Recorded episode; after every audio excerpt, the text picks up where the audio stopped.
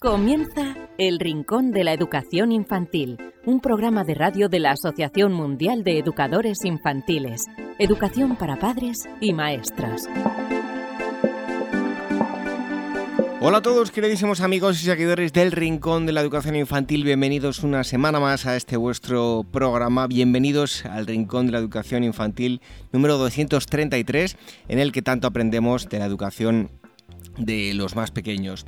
Hoy, como todas las semanas, tendremos en primer lugar a la psicóloga Elvira Sánchez que nos acerca estudios relacionados con el mundo de la educación infantil y también tendremos eh, una conexión con Sevilla. Vamos a hablar con Luis Miguel Romero, es director del eh, Colegio Menéndez Pidal, un colegio eh, un tanto especial por la ubicación en, la que se encuentra y la metodología a la que han tenido que, recurrir para sacarlo adelante. Vamos a hablar con, el director y nos, nos, va a decir pues todo lo que han tenido que hacer y el éxito que, que han tenido y que están teniendo.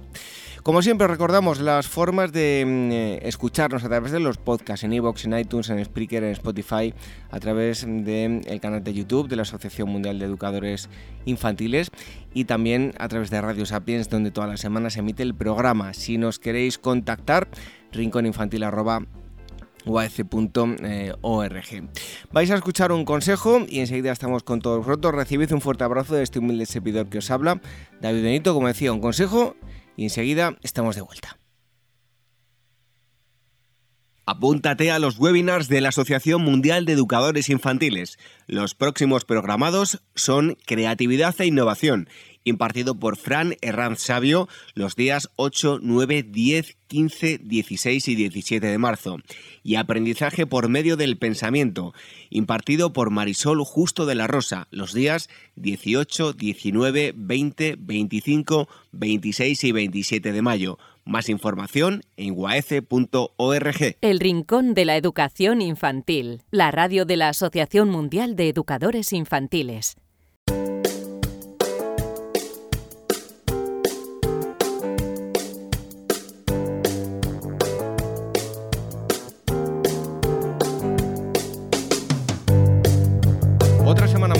Estamos en el Rincón de la Educación Infantil en esta primera parte en la que charlamos con la psicóloga Elvira Sánchez que nos eh, acerca estudios y curiosidades con el mundo de la educación. Elvira, bienvenido un día más. Pues un placer, como todas las semanas. ¿De qué nos vas a hablar hoy? Pues mira, te voy a hablar, bueno, os voy a hablar de cuándo comienzan los niños a recordar y parece que los primeros recuerdos podrían comenzar, bueno, en torno a los dos años y medio de edad. Es decir, que esto se da mucho antes de lo que se pensaba en otros estudios previos. Pues a ver, eh, háblanos de, ese estudio. Pues mira, el estudio que ha sido realizado por Carol, Carol Peterson, que es investigadora del Departamento de Psicología de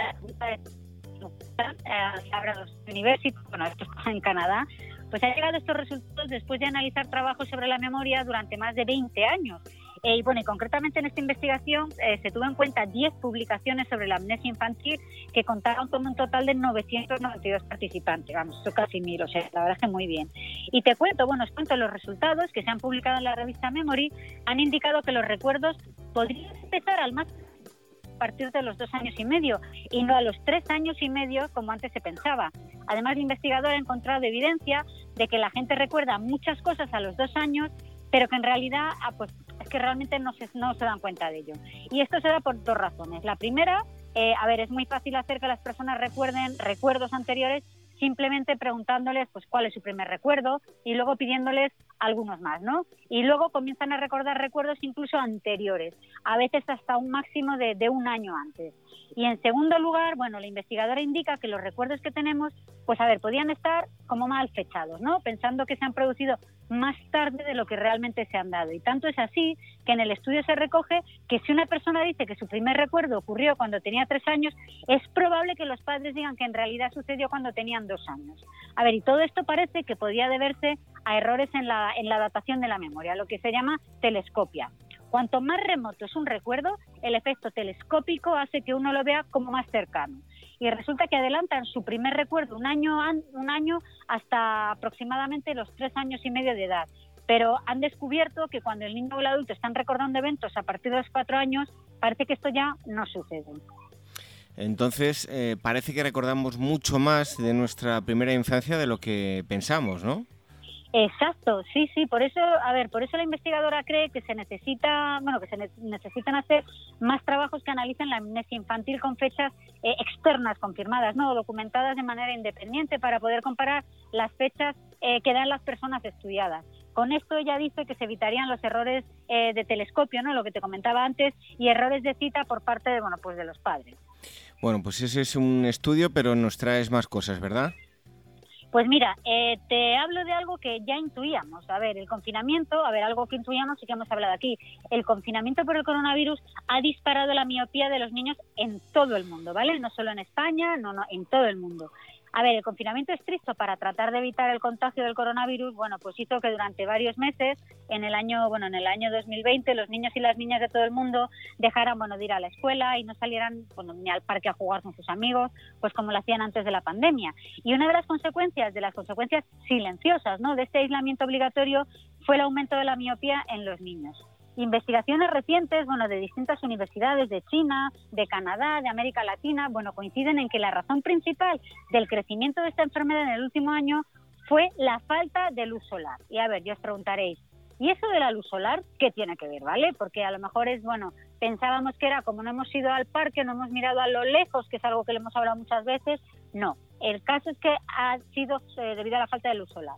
Y eso lo que, lo que nos preguntamos, ¿qué tiene que ver? Pues mucho. Mira, Carolina Picotti, que es médica, oftalmóloga infantil y autora de un estudio publicado recientemente en la revista The Lancet, explica, bueno, eh, explica que los rayos de sol liberan dopamina en la retina, una sustancia que evita que el globo ocular se haga más largo y ayuda a prevenir el aumento de la miopía. Por tanto, si los niños no salen al aire libre y no reciben la luz del sol, su cuerpo no genera este neurotransmisor y la enfermedad, bueno, pues se dispara, ¿no? Como dice ella. Y además ella añade que algo que, bueno, que yo también pensaba cuando lo estaba leyendo, pues no. Ninguna luz artificial puede reemplazar los rayos solares eh, en la generación de la dopamina. Y bueno, y esto lo dejo aquí. Pero antes de irme, os voy a dar un dato que a mí realmente me ha asustado un poco. La falta de luz solar, como, como os acabo de decir, bueno, es la principal causa del aumento de esta enfermedad. La miopía se estima que en 2050, o sea, tampoco queda tanto, afectará a la mitad de la población según la OMS. Así que a pasar más tiempo en espacios abiertos, que es algo que, bueno, aparte de ser súper divertido, ya no solo por la miopía, sino por todos los beneficios que tiene, deberían prescribir los médicos. Bueno, pues em, seguro que, muchos lo van a tener en cuenta y, van a salir a, esos espacios abiertos en lugar de tanto tanta televisión y tanto dispositivo. Son los estudios que nos acerca la psicóloga Elvira Sánchez. Gracias Elvira y hasta el próximo día. Pues un placer como todas las semanas.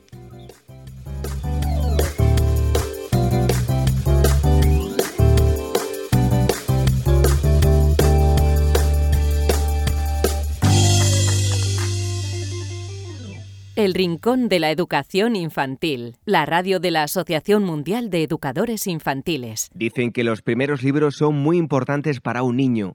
Mejoran el vínculo entre padres e hijos, entre maestros y niños, desarrollan sus sentidos y su imaginación, enriquecen su lenguaje e incrementan su inteligencia. Sabemos que en ocasiones encontrar el libro que creemos más adecuado para un niño puede ser una tarea difícil. Por eso queremos facilitaros un poco las cosas con el proyecto 0 a 3 años de la editorial Bruño para que los más pequeños empiecen a poner nombre a todo aquello que les rodea y se diviertan aprendiendo. Unos cuentos llenos de magia y ternura con los que conocer el mundo. Un niño que crece rodeado de libros tendrá más posibilidades de amar la lectura y ser un gran lector.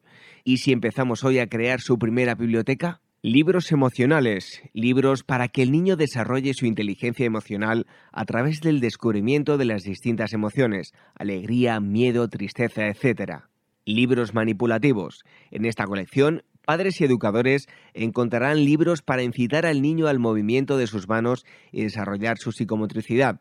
Libros con piezas móviles que giran sobre sí mismas, libros con lengüetas, pop-ups, etc libros para desarrollar el lenguaje, cuentos para que los padres lean a los niños y para que desarrollen su lenguaje, aumenten su vocabulario y puedan conocer las principales emociones y rutinas. Libros sensoriales. En esta colección, padres y educadores encontrarán diversos libros para desarrollar los principales aspectos de las capacidades sensoriales de los niños, identificación de colores, texturas, etc. Libros lógicos, libros para que el niño desarrolle su inteligencia lógica a través de asociaciones, búsquedas, descubrimientos, etc el proyecto 0 a 3 años de Bruño, recomendado por la Asociación Mundial de Educadores Infantiles, AMEI El Rincón de la Educación Infantil, la radio de la Asociación Mundial de Educadores Infantiles.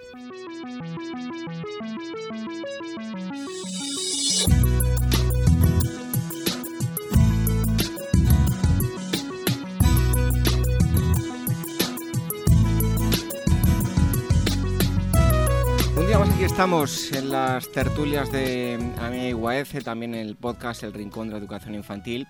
Y hoy es de estas eh, entrevistas que a uno le hace especial ilusión, porque eh, muchas veces vemos pues un sistema educativo que se pone en marcha, los recursos que pueden eh, tener una determinada mm, escuela, una determinada comunidad. También hace la semana pasada estuvimos hablando de los diferentes recursos que, emplean pues, unos países y otros, incluso hablamos de, continentes, pero hay zonas eh, donde a lo mejor los recursos no son tantos, donde las condiciones no son fáciles y donde la pasión y la imaginación hacen que, bueno, pues saquemos adelante proyectos muy bonitos. Tal es el caso de un lugar determinado de, Sevilla, eh, hablo del Colegio Público Menéndez Pidal, y para ello tenemos con nosotros a Luis Miguel Romero, em, es su director. Luis Miguel, muchísimas gracias por estar aquí con nosotros en estas tertulias de Amigo AF. ¿Qué tal? Buenos días, un placer. El placer es nuestro de, poder contar, oye, lo que hacemos, que es complicado que se vea de puertas para adentro, pero es un gustazo compartirlo y, si podemos sentir, eh, ayudar o, o, servir de influencia para alguien, pues, pues genial. Antes de nada me gustaría eh, poner a la gente un poco en, contexto para que puedan entender el, resto de la entrevista, para que lo entiendan bien y saquen provecho, ¿no? Eh, háblanos, ¿qué es Torreblanca eh, y cómo es la infancia de los niños que, allí se crían? Muy bien, mira, Torreblanca es un barrio de Sevilla, ¿vale? Que está en la, zona más limítrofe de Sevilla, ya camino del aeropuerto de Sevilla. y, tiene las características de ser de, de tener un, nivel adquisitivo, un nivel económico medio, eh, más bien bajo.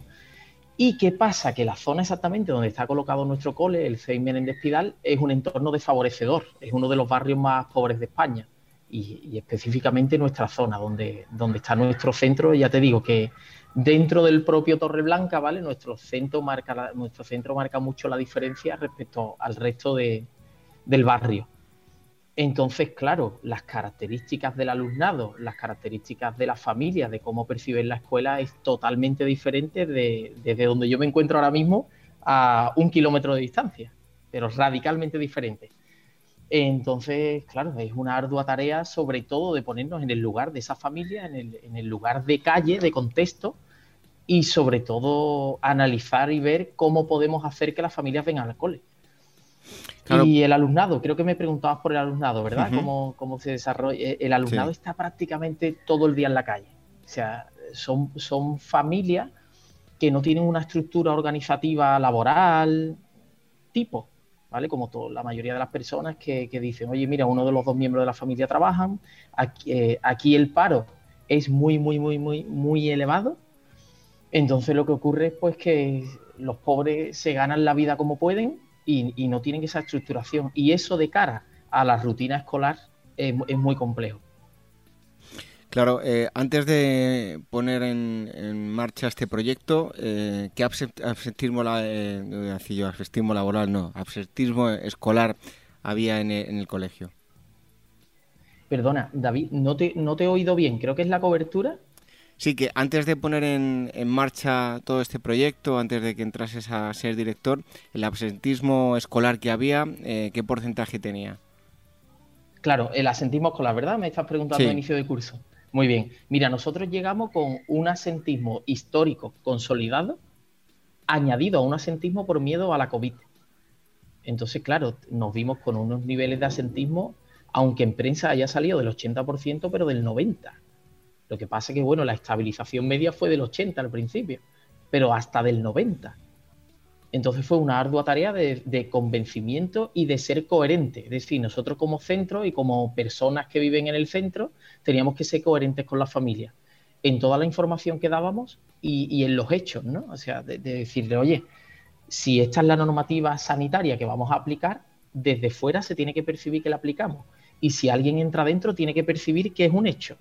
Aunque se vivan situaciones tensas de decir, ¿puede usted ponerse la mascarilla porque si no, no puede hacer al centro? Pero todo centrado en la empatía, en el cariño y en la enseñanza. Entre quien entre, entre un personal de ayuntamiento, entre una familia, entre un alumnado, entre una abuela o entre un tutor legal. Entonces, ¿qué es lo que, es lo que hemos hecho nosotros? Pues viendo lo que teníamos, que no quería venir nadie al cole, pues abarcar todos los ámbitos de actuación que podíamos abarcar, desde la estética hasta las llamadas telefónicas diarias a la familia, con la idea de, hacerle ver que lo, que, lo mejor que pueden hacer vuestros, los hijos de ellos es estar en el cole por las mañanas. Em, antes de, asumir la dirección del, centro, eh, ¿qué pensaste cuando eh, bueno, eh, te disponías a, ser el director de, este centro tan peculiar? Pues mira, a mí me llaman, ya lo habrás oído y lo habréis oído mucho por ahí, a mí me llaman y me proponen esto y yo, sinceramente, yo lo tenía todo. O sea, tú dices el destino definitivo pegado a tu casa, en el cole donde van tus tres hijos, a 200 metros de mi casa, donde yo iba a venir con mis hijos entonces yo decía, bueno, pues ya está, ya, ya veré qué hago dentro de unos años, pero de momento no puedo pedir más. Y claro, me, me proponen la dirección de este centro y todo lo que era para otras personas eran susto y miedo, pues para mí eran retos. Para mí decía, ostra, qué pasada poder aplicar una metodología motivadora y hacer que digan, yo me lo paso bien en ese cole. O qué pasada cambiar la estética de ese cole y que pases por la puerta y digas, oye, pues qué bonito, eso es un centro escolar donde se tiene que, pasar bien, ¿no? Entonces todo eso eran retos, ¿no? Me, planteaban, la inspección me planteaba dificultades y me contaba casos particulares y yo decía, sin problema, sin problema. Si, tengo un equipo detrás, un equipo directivo y, un claustro competente, no hay problema. Solventado, solventado. Y claro, nosotros lo que nunca nos íbamos a pensar que los frutos iban a venir tan rápido, ¿sabes? Porque decíamos, bueno, este año conseguiremos un poquito, el año que viene otro poquito. Y claro, ha sido nuestra sorpresa, ¿no? Que cuando empezamos a ver datos, empezamos a ver rutinas, empezamos a ver eh, los datos de, conductas disruptivas, la asistencia, decimos, oye, eh, eh, todo lo que hemos hecho con ilusión, con cariño, pero con perseverancia, con firmeza y con coherencia, da sus frutos. O sea, la gente lo capta y dice, oye, aquí ni me han engañado, ni me han exigido, ni me han amenazado. O sea, me, han convencido que era lo mejor para mí y yo ahora lo estoy disfrutando. Eh, ahora te preguntaré por, qué habéis hecho, ¿no? Pero se me viene un, una, no sé, un planteamiento a la, cabeza y muchas veces uno piensa, eh, claro, ahora mismo estás en este proyecto y realmente qué te haría más ilusión si te dicen, oye, es que te voy a mandar a Finlandia, a Noruega, a, no sé, a, todos aquellos países donde hay una educación que, bueno, que está calificada como de las mejores. Un eh, centro en Estados Unidos con las mejores instalaciones. O te dan este proyecto, sacarlo adelante y ver familias que sus niños no asistían prácticamente, verlos que asisten, que están saliendo adelante, te pongo en esos dos polos, ¿cuál de ellos te hace más ilusión? repíteme la pregunta final, por favor, que creo que es la cobertura y te oigo, tengo que hacer. Repíteme, por favor, David, la última pregunta. ¿Cuál, de, cuál de esos dos eh, proyectos te haría más ilusión? Si ese tan precioso, bonito, donde hay unos presupuestos tremendos, donde, como te digo, en, ah, el norte de Europa tienes todo tipo de facilidades, o aquí, que, que, lo has tenido más complicado, y, pero has visto cómo las familias, poquito a poco, han eh, confiado en ti y han enviado a sus niños al colegio. ¿Qué, te hace más ilusión? Mira, pues te cuento, ¿vale? El objetivo que tenemos aquí, yo ahora mismo acabo de presentar proyecto de dirección y si todo va bien, eh, estaremos hasta mínimo hasta el 30 de junio de 2025. Bueno, el objetivo nuestro, o sea, e, esto ha sido la suerte fortuita de que, oye, eh, ha llegado a conocimiento público pero el objetivo nuestro es llegar a ser lo que son ellos dentro de cuatro años. Es decir, nosotros, el equipo directivo, cuando analizamos el contexto y el entorno, dijimos, no tenemos nada que perder. Tenemos muchas instalaciones al aire libre Y no tenemos limitación ninguna, porque mi exigencia a la inspección fue libertad pedagógica. Por lo tanto, oye, ¿y si la escuela de infantil, y si el segundo ciclo de infantil que tenemos en Menéndez Pidal somos capaces de convertirlo en una escuela de infantil con identidad propia dentro de la primaria, sin que tenga nada que ver con la primaria y que tenga una influencia Montessori y se desarrolla a través del aprendizaje basado en proyectos y todo a nivel manipulativo, eh, estimulando los sentidos. Oye, pues vamos a hacerlo, vamos a construirlo. ¿Y si toda la enseñanza de primaria absorbe toda la metodología, que para mí es la mejor que hay, de infantil? Porque yo no puedo hacer aulas de primaria con rincones. El rincón de la lógica matemática, el rincón de la lengua y la literatura, el rincón de las ciencias. ¿Y por qué no puedo hacer eso mismo en el patio? Al aire libre, que estos niños están habituados a estar al aire libre todo el día. Entonces, en esa estamos. En esa estamos. Este año hemos convertido, hemos obtenido el reconocimiento en comunidad de aprendizaje porque en este contexto nos dimos cuenta que era fundamental que las familias sean conscientes de lo que pasa, se impliquen en, el proceso de enseñanza-aprendizaje de sus hijos y que se sientan realizadas y que se sientan partícipes e importantes dentro del cole. Son personas que a lo mejor todavía no han encontrado su profesión o incluso no saben ni leer ni escribir, pero nosotros los podemos ayudar y nosotros podemos hacer que confluyan dentro de este contexto escolar familias, voluntarios, alumnado, profesorado y todas las partes sean felices. Y además que todas interactuando aprendan unas de otras. Oye, pues vamos a hacerlo. Y en esa estamos, o sea, desde la estética, la acústica del centro, las relaciones con la familia, como metodologías innovadoras, pero aquí la innovación, por ejemplo, no va apoyada como en el resto de coles ahora mismo en las TIC. Las TIC es un complemento que tenemos, pero nuestro objetivo es que es aprovechar el potencial de ellos, que es de la, expresión oral correcta, las relaciones sociales correctas, la interacción correcta, y que aprendan, son, son alumnados, entre comillas, podemos hablarlo así a nivel informal, vivos, espabilados, listos. Pero claro, no tienen ni la cultura, ni los conocimientos, ni esas habilidades que la sociedad demanda para que tú te integres. Entonces nosotros hemos dicho, ostras, lo perfecto. O sea, la experiencia de calle que tienen estos alumnos, si nosotros somos, sabemos canalizarla a través del juego, a través, van a obtener esas habilidades y esos conocimientos que si somos capaces de aguantarlo y colocarlo en el, lugar adecuado a los 16 años, triunfan. Y son capaces de mejorar la vida familiar que tienen sus antecesores. Em, en, el, aspecto más práctico, ¿no? ¿Cómo, cómo hacéis para motivar a, los chicos y chicas?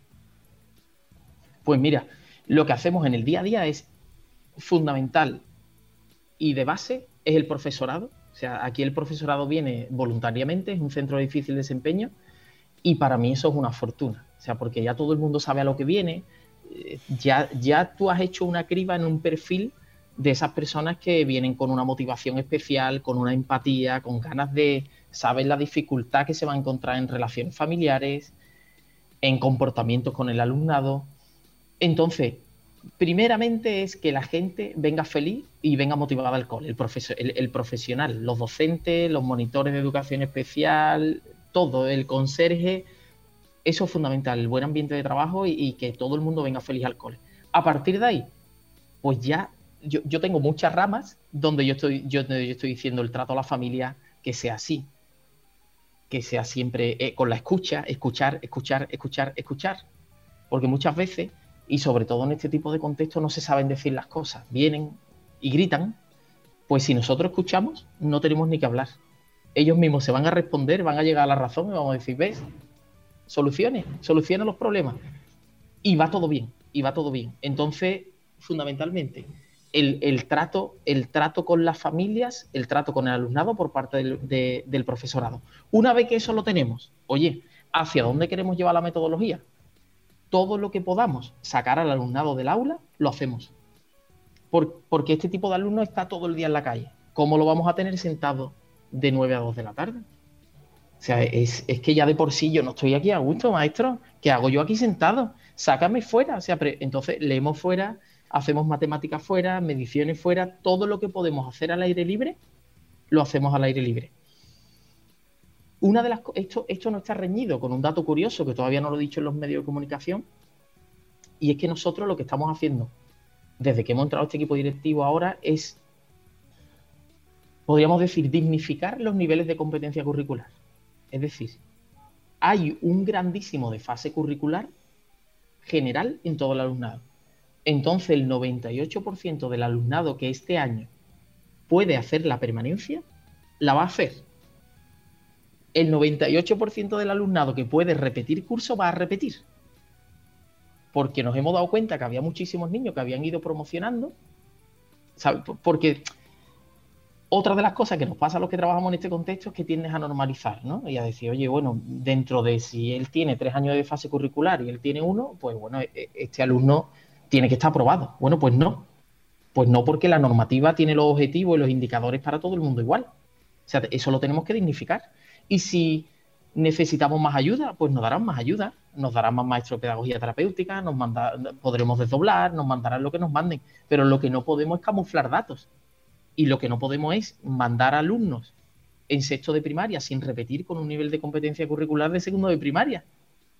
Porque, porque ya lo estamos mandando, pues, ¿a dónde? ¿Está perdido el pobre en primero de eso?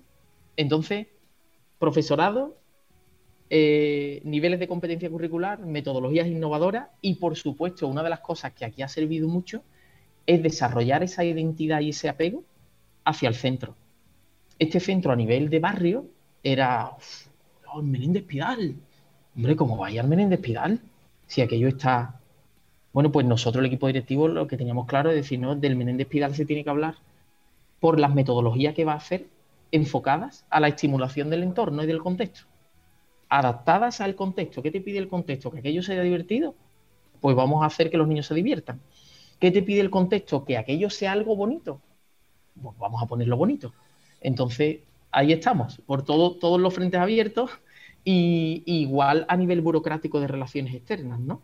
O sea, la coordinación entre sanidad, servicios sociales, ayuntamiento, policía, inspección educativa, delegación de educación, dirección, tutores, es total. Entonces, si tú, todos los, entes que están en relación con la familia, estamos en total coordinación, pues el alumno que falte dos días ya estamos levantando el teléfono. Y desde la empatía y desde la individualización llamamos, oye, ¿qué pasa? Que lleva dos días sin venir seguimiento individualizado. Entonces ellos se dan cuenta que nos importan, que nos importan y que, que queremos que vengan al cole. Oye, y en ese sentido, ¿qué es eh, más complicado? ¿Motivar a los, a los chavales, eh, que ya nos has explicado eh, un poquito cómo, cómo lo hacéis, o motivar a las familias? ¿Cuál es el trabajo más duro? Mira, pues ahora mismo como hemos llegado y estamos implantando lo de comunidad de aprendizaje, que ya hemos obtenido reconocimiento, nos hemos dado cuenta que las familias demandan formación. O sea, que quieren aprender a leer y escribir, quieren aprender a utilizar los móviles, una tablet, incluso quieren colaborar con el cole. Les encantaría participar.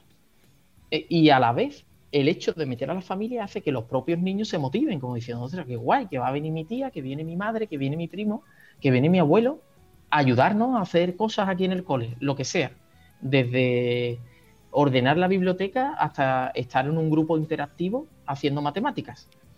Entonces, la verdad es que es maravilloso, o sea, porque, porque lo hacemos de una manera global en su conjunto y podemos decir que matamos dos pájaros de un tiro, o sea, porque la actitud que tenemos que tener influye igual al alumnado como, como a la familia, ¿sabes? O como al que llega, que ha llegado muchísima gente de asociaciones externas y demás, y dice, oye, pues, pues qué ambientazo y qué bien se está aquí. digo, no lo hacemos queriendo, no, no lo hacemos, oye, nos vamos a portar bien, sino que, que, lo que yo quiero y siempre hemos conseguido que se respire desde el día uno era eso, ¿no? O sea, el buen ambiente, que somos afortunados, que venimos a un cole a trabajar, que podemos mejorar la vida de las personas, que podemos hacerla feliz.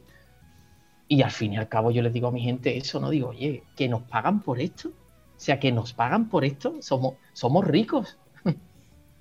Oye, tienes la sensación, haciendo un, símil, ¿no? no recuerdo el nombre de la película, pero recuerdo que era Michelle Pfeiffer, que era una película americana donde va a un colegio que es eh, complicado.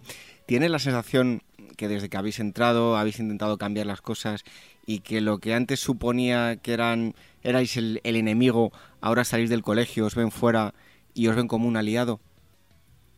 Claro, esa, esa es la cuestión. Al principio fue difícil, ¿eh?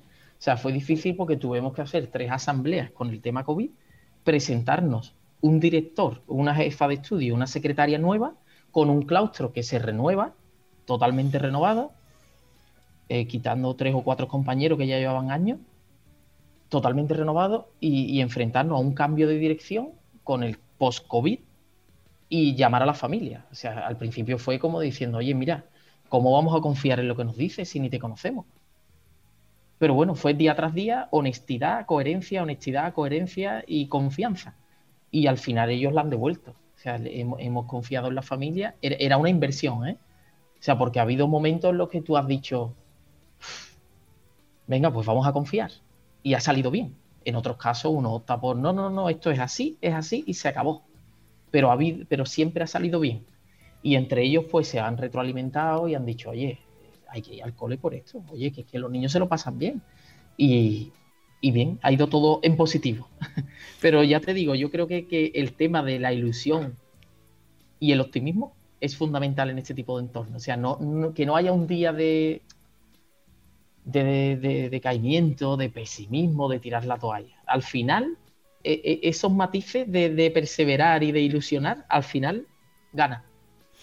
Oye, ¿y, de fondos eh, cómo andáis? ¿Estáis recibiendo eh, una inyección eh, la que os merecéis? ¿O os gustaría tener algo más a nivel político? ¿Cómo se portan con vosotros? Mira, te cuento, ¿vale? La brecha digital en este cole es del 98%. Cuando hablamos del 98% es que el 98% de los alumnos no tiene ni siquiera un móvil en su casa para poder acceder a ver una tarea es brutal. Entonces ya apaga y vámonos. ¿Cómo gestionamos nosotros todo el tema digital para que nos firmes un documento? ¿Sabes cómo lo hacemos? Lo que hacemos es trasladamos la secretaría a la entrada del centro. Y a las 9 de la mañana hacemos labores de secretaría, de firma y de lectura de matrículas allí. Y lo que hace, entonces, entonces claro, mimamos a la familia y la vamos enseñando poco a poco y ojalá en un año o en dos todos tengan esa autonomía para hacerlo digitalmente. Pero nosotros hemos rellenado todas las matrículas con todas las autorizaciones, todo el papeleo. En la puerta del cole montamos allí la mesa de secretaría y pase usted para acá. Y por turnos a lo largo de la mañana, así llevamos un mes. Pero es que es tan sencillo como estas son las características del centro, pues venga, pues al ataque, al ataque.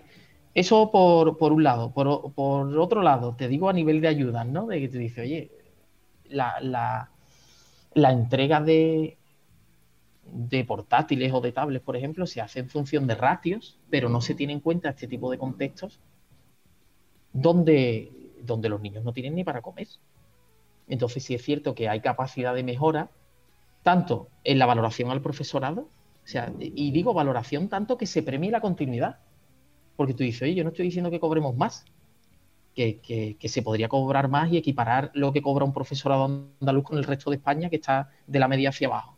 Pero, pero es cierto que tú dices, por lo menos, dame la continuidad. Si, si yo estoy a gusto en ese centro y no soy y no tengo destino definitivo, déjame continuar en el centro por lo menos, ¿no? Premiame con eso. Que tuviese un valor para los chavales, sobre todo muchos interinos que tenemos, o todos, que tuviese un reconocimiento, oye, que los años que tú trabajas en compensatoria sí lo tiene, pero los años que trabaja en difícil, desempeño no lo tiene. Que tenga ese matiz diferenciador. ¿Cómo hacemos nosotros para obtener todo ese dinero y poder pintar el cole y poder ponerlo musical, etcétera, etcétera? Bueno, pues nos presentamos proyectos a todo lo que se puede presentar proyectos para obtener subvenciones. Eso es un trabajo enorme de equipo directivo, de coordinadores, de igualdad, eh, transformación digital educativa, biblioteca, Impulsa, PROA, PROA Plus, Profundiza, todos los tipos de programas que, ofrecen, nos curramos un proyectazo para que nos digan que sí y a partir de ahí uno trae 500 euros, otro trae 600 euros, otro trae 1000 euros y así lo vamos revirtiendo. Así, así es como hemos hecho todas las transformaciones. Uno de ellos, mejora de la estética, acondicionamiento de la estética visual auditiva y espacial del centro educativo para favorecer la enseñanza al aire libre. Hemos puesto música, hemos, hemos, acondicionado espacios al aire libre para la enseñanza al aire libre y además hemos pintado. pues, pues está más que justificado. Y, eso ha sido con una partida. Y con las otras exactamente igual. Y es un, trabajo importante de reflexionar, ver las necesidades, hacer un proyecto, presentarlo y, y, que te lo aprueben. Pero no ha sido una partida extra, ni ha sido, oye, mira, a vuestro cole que tiene más dificultades os damos más. No, no, para nada.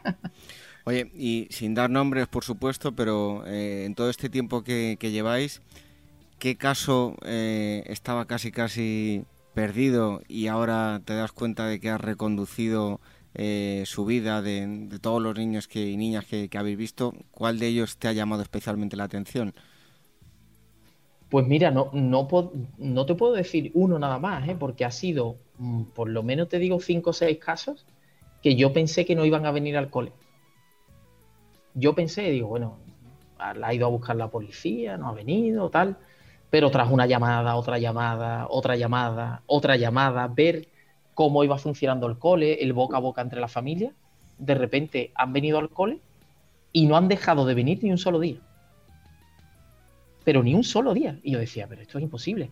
O sea, ¿cómo estos casos de este alumnado es que no lo conocíamos, no le habíamos puesto cara, e, estaban ilocalizables, mandamos a la policía, mandamos a servicios sociales, cuando conseguimos ya establecer el contacto ha sido una negociación y la negociación no ha sido porque nosotros no hemos cedido, o sea, ¿sabes? Ha sido que ellos al final han dicho, ostras, pues sí, es que es lo mejor.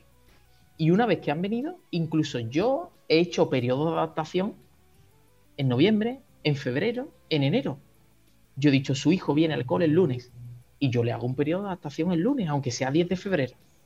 Y poco a poco la tutora o el tutor ya es el que va mandando en ese periodo de adaptación, pero yo te lo facilito. Y así lo hemos sido, lo, hemos hecho. En, una semana y media estaba el alumno adaptado viniendo desde las 9 hasta las 2, pasando a comedor, incluso quedándose actividades extraescolares. Todos los días. Entonces han sido muchos casos. La verdad no me puedo decantar por ninguno porque, porque ha sido sorprendente. Oye, ¿qué le dirías a, todos esos centros que se encuentren en una situación similar y que, como decías tú antes, pues pasan a los niños de curso, bueno, van allí, cobran el expediente, no se complican, cobran su sueldo. ¿Qué les dirías a, todos aquellos que estén en esa situación? Mira, pues yo le diría, eh, primero, que, para acceder a un cargo así o guiar o motivar, o ya sea cualquier cargo que tenga en liderazgo de un centro, yo diría primero que tenga una ilusión indudable. Entiendo que, eso es hasta difícil tenerlo claro, pero una ilusión que, pueda con todo. Segundo, las ideas claras. O sea, tú, tú sabes dónde vas. Si tú no sabes dónde vas, al final te confunden, te mareas y al final no consigues las cosas. Otra cosa muy fundamental es que solo no consigues nada. O sea, tienes que tener un equipo que vaya a muerte contigo y tú vayas a muerte con el equipo, que sepas delegar, que, sepas decir, oye, mi jefa de estudio tiene que hacer esto y yo superviso, pero le, respeto su rol. Un secretario, una secretaria que haga exactamente lo mismo, cada tutor su parcela, delegar, confiar. Y la gente te responde y la gente está a la altura y la gente te, pues, pues te da las gracias porque se siente importante, partícipe y, oye, una parte más de, todo esto. Eh, he dicho personal, he dicho ilusión, he dicho ideas claras. Ahora te puedo decir análisis, análisis total del entorno. Mira, yo cuando a mí me nombraron director del cole, nadie lo sabía y fue en, en el mes de agosto. Y yo me planteé aquí en un barrio que no conocía, en un cole que no conocía, y mi objetivo durante el mes de agosto era única y exclusivamente empaparme de todo y me metía por la calle, me perdía por aquí, por las casas de alrededor, miraba, observaba qué hacían los niños, qué hacían la familia, me venía al cole, veía absolutamente todo, la decoración, la orientación, las zonas verdes, y, tú empezabas a ver esas potencialidades a donde tú podías llegar. Una vez que tú haces el análisis, o sea, aplicas tus sueños con la realidad conseguible, y ahora eso lo confluye, te reúne con tu equipo directivo y dice, ¿qué? ¿Dónde queremos llegar? A un año, a dos años, a tres años, cuatro años, dónde queremos llegar. Y después, añadido a eso, es saber trasladarlo al claustro. Oye, señores, estos cuatro, estos tres locos que estamos aquí, lo que queremos hacer es esto. No os queremos agobiar. O sea, queremos que vengáis felices al cole. y no queremos agobiaros y, y saturaros, pero sí queremos dejaros claro que la línea que queremos llevar es esta. Queremos convenceros para que vosotros creáis también en esa línea, que lo hemos conseguido. Comunidad de aprendizaje, ABP, aulas DUA, todo al aire libre, todo a través del sentido, de la manipulación. Y ilusión, esfuerzo, ilusión, esfuerzo, ilusión, esfuerzo. Empatía con la familia, escucha respeto, respeto, respeto respeto. Entonces, con, esa fórmula, al final, y, fíjate que todavía no he hablado, ni voy a hablar, creo, de lengua, matemática, naturales, sociales, nada, ¿eh? no, he hablado de áreas ni he hablado de nada, simplemente estoy hablando de, del cómo podemos tratar a las personas en el cole, de cómo podemos estimularlas y al final entran solo las matemáticas, las lenguas y todos los contenidos que, que dice la normativa. Entonces, a esa persona que, afronte, que, afronte un entorno así, ilusión, empatía, ideas claras, rodéate de buena gente, ilusión infinita y, nada, y perseverar y perseverar y perseverar, que al final, con, con esa fórmula que es coherencia, al fin y al cabo, y honestidad, al final se consiguen las cosas. Bueno, muchas veces cuando tenemos todos los medios, pues es relativamente fácil pone, llevar a cabo los proyectos, pero pues en situaciones así, la pasión y sobre todo ir a trabajar con una sonrisa todos los días es eh, fundamental y sobre todo que gracias a vosotros, pues eh, iba a decir yo probablemente, no, seguro que muchas vidas ah, en el presente y en el futuro no van a estar eh, truncadas gracias a vosotros, ¿no? ese, ese es nuestro objetivo, o sea, nuestro sueño. Nosotros sentimos que lo más importante que hacemos no es por lo que nos pagan. Es decir, nosotros en este contexto tenemos la suerte, yo creo que eso es lo que nos engancha, de, la consecuencia que tienen nuestras acciones en la vida de esas personas, en mejorar la vida de esas personas. Esto que yo te estoy contando y esta pasión en, en un cole donde la única preocupación sea el sobresaliente o el notable, pues esto no existe y, poco, poco, poca incidencia tenemos en mejorar la vida de esas personas. ¿Sabes? Simplemente es el rendimiento académico puro y duro y mi hijo porque saca un ocho y medio o mi hijo porque no, no le has puesto el 10 en vez del 9. Entonces, ¿qué pasa? Que aquí tú realmente vienes con pasión porque sabes que, a poco que esfuerces y vivas esto, te esfuerces y vivas esto, mejora la vida de las personas, pero en el día a día y a largo plazo. Y, eres, y, y puede ser un ejemplo simplemente de imitación para que ese niño o esa niña diga, oye, yo quiero, yo quiero parecerme a ese maestro a esa maestra que me lo pasaba genial con él y me ha dicho que haga esto y me ha dicho que cuando acabe la primaria vaya a la ESO y que haga un grado medio o que haga tal o que e, esa, esa es la idea y eso es lo que nos marca a todos los que estamos aquí. Pues un precioso proyecto, ojalá sigáis así de bien y, mucho mejor. Hoy hemos tenido con nosotros a Luis Miguel Romero, él es el director del Colegio Público Menéndez Pidal en Sevilla. Muchísimas gracias por haber estado aquí con nosotros en, el Rincón de la Educación Infantil, en el podcast y en las tertulias de, Amigo de la Asociación Mundial de Educadores Infantiles. Un fuerte abrazo y hasta pronto. Muchísimas gracias, la suerte es mía porque voy a decir una cosa aunque me maten el resto del sistema educativo y siempre lo he dicho ¿eh? desde hace muchos años, los maestros y maestras que más deberían cobrar son los de educación infantil.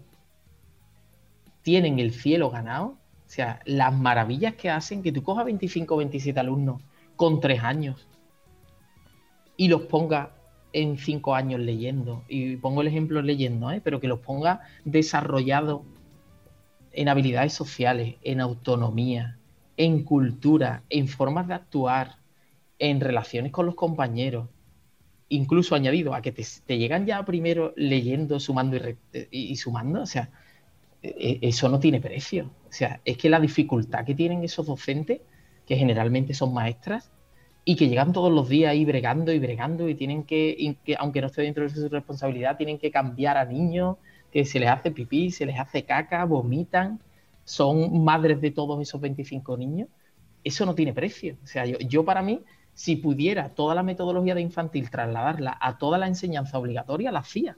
Era un auténtico pelotazo y era un triunfo. Y, se evitaba el fracaso escolar, pero radical, porque, eh, porque es algo muy divertido y, y tú aprendes mientras te diviertes.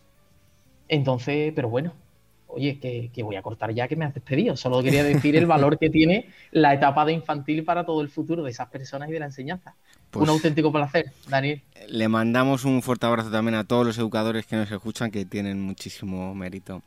Pues un fuerte abrazo y hasta pronto. Un fuerte abrazo, hasta pronto. Gracias por el trato.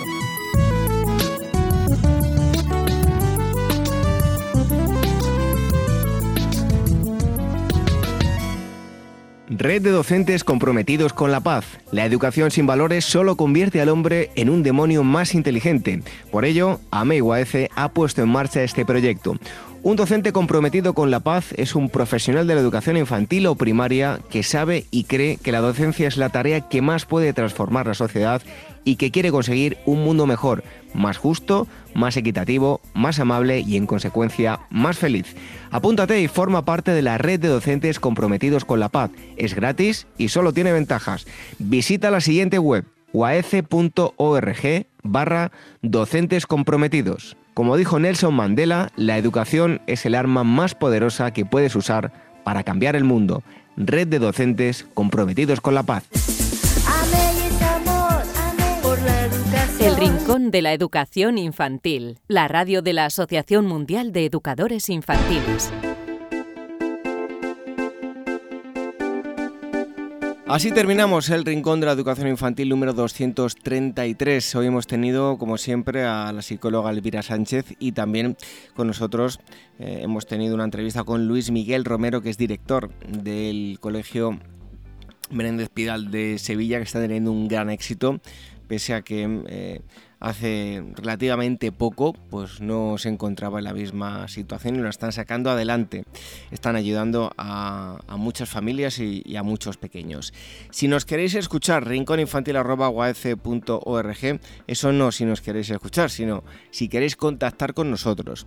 Y si queréis escucharnos, lo podéis hacer de muchas formas, a través de los podcasts, en iVoox, en iTunes, en Spreaker, en Spotify, a través de Google Podcast, a través del canal de YouTube de la Asociación Mundial de, Educadores eh, Infantiles y a través de Radio Sapiens, donde todas las semanas se escuchan, se emite el, programa.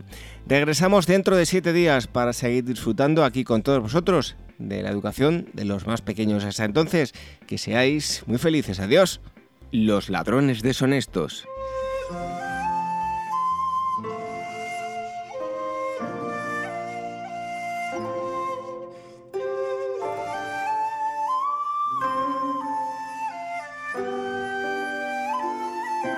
En una casa, en una zona apartada de la ciudad, vivía un matrimonio muy anciano que como habían vivido tanto tiempo juntos, habían comprado durante toda su vida muchas cosas valiosas que guardaban en la casa.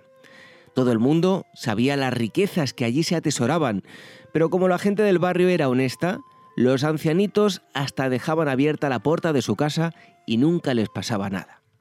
Pero un buen día, el ancianito se enfermó y tuvo que ingresar en el hospital por un tiempo, por lo que su esposa fue con él para atenderlo y la casa se quedó sola con todas sus riquezas dentro.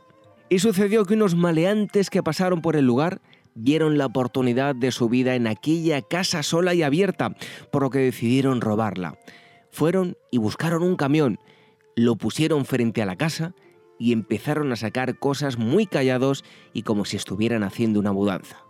Pero unos niños del lugar que sabían que los ancianitos vivían solos y no tenían más familia, fueron a avisar a la policía de que unos hombres extraños estaban sacando cosas de aquella casa. Y es que cuando más entretenidos estaban los ladrones, que llega la policía y los atrapa con las manos en la masa. Así se los llevaron a la cárcel donde tuvieron que estar unos cuantos años por su conducta deshonesta.